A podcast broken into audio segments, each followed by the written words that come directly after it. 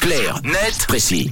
La magie de l'amour. Merci Houdini. Clair, net, précis. Vous connaissez le principe. Un sujet de société expliqué de manière claire, nette et précise. Et donc, on fait de l'ordre chez nous ce matin. Tom.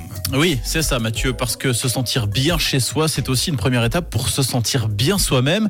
Et le mois de janvier est souvent un mois propice au nouveau départ. On le voit avec euh, le mois sans alcool, par exemple, qu'on fait souvent en janvier. Toutes les cures bien-être qui émergent en début d'année après la frénésie des fêtes de fin d'année. Et parmi ces tendances, une en particulier attire notre attention, c'est le home detox. Alors en deux mots, c'est quoi? C'est tout simplement le, faire, le fait de faire du tri dans son logement, de le désencombrer afin de se réapproprier son espace de vie. Je le disais, ce concept qui s'inscrit dans la droite lignée de la méthode japonaise Marie Kondo rencontre un certain succès chez nous. Des spécialistes du home detox ont carrément vu le jour pour proposer leur service à domicile.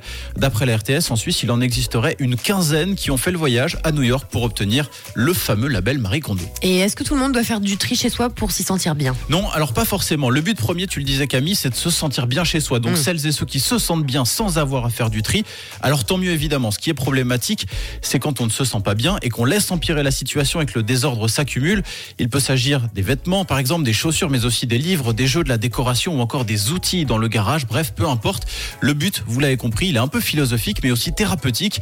C'est de libérer de l'espace chez soi et donc par ricochet d'en libérer un peu dans sa tête. Et c'est quoi les raisons qui font que les gens accumulent alors? Alors il y a ceux qui accumulent par euh, paresse, j'en fais un peu partie, et puis deux autres raisons nous dit le site femina.ch.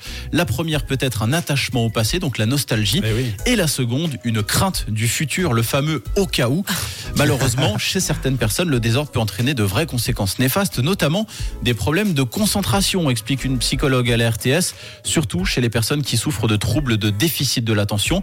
Ce dernier touche 5 à 7% des enfants en Suisse. Et puis l'autre conséquence, c'est l'isolement social, car toujours selon cette même psychologue, certaines personnes auraient trop honte d'inviter des gens à la maison. Ok, donc ranger, trier peut faire du bien. Oui, ça peut faire du bien et ça peut aussi avoir un impact sur notre façon de consommer.